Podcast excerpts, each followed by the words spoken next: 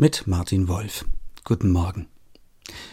Die Bildzeitung hat sich geradezu überschlagen, als 2005 der deutsche Kardinal Josef Ratzinger zum Papst gewählt wurde.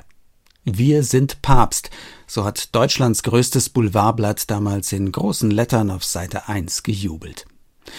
Auf der Titelseite der Berliner Taz dagegen prangte am selben Tag ein ganz anderer Satz. Oh mein Gott.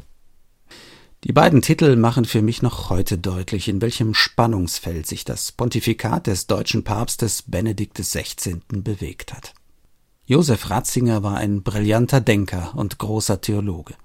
Die wissenschaftliche Theologie und auch die katholische Kirche, die sich in den 60er Jahren mit dem Zweiten Vatikanischen Konzil neu auf die Welt hin ausrichten wollte, haben ihm einiges zu verdanken.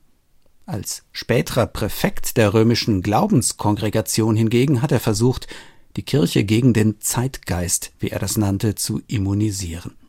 In Deutschland machte gar das Wort vom Panzerkardinal die Runde. Viele, die sich sehnlichst eine weltoffene, den Alltagssorgen der Menschen zugewandte Kirche gewünscht haben, sind von ihm bitter enttäuscht worden. Auch ich.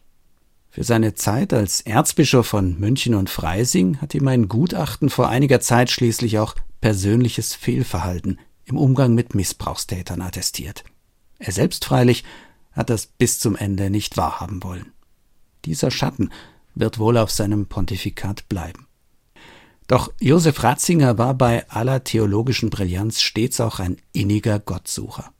Als er einmal gefragt wurde, wie viele Wege zu Gott es gebe, soll er geantwortet haben, so viele, wie es Menschen gibt.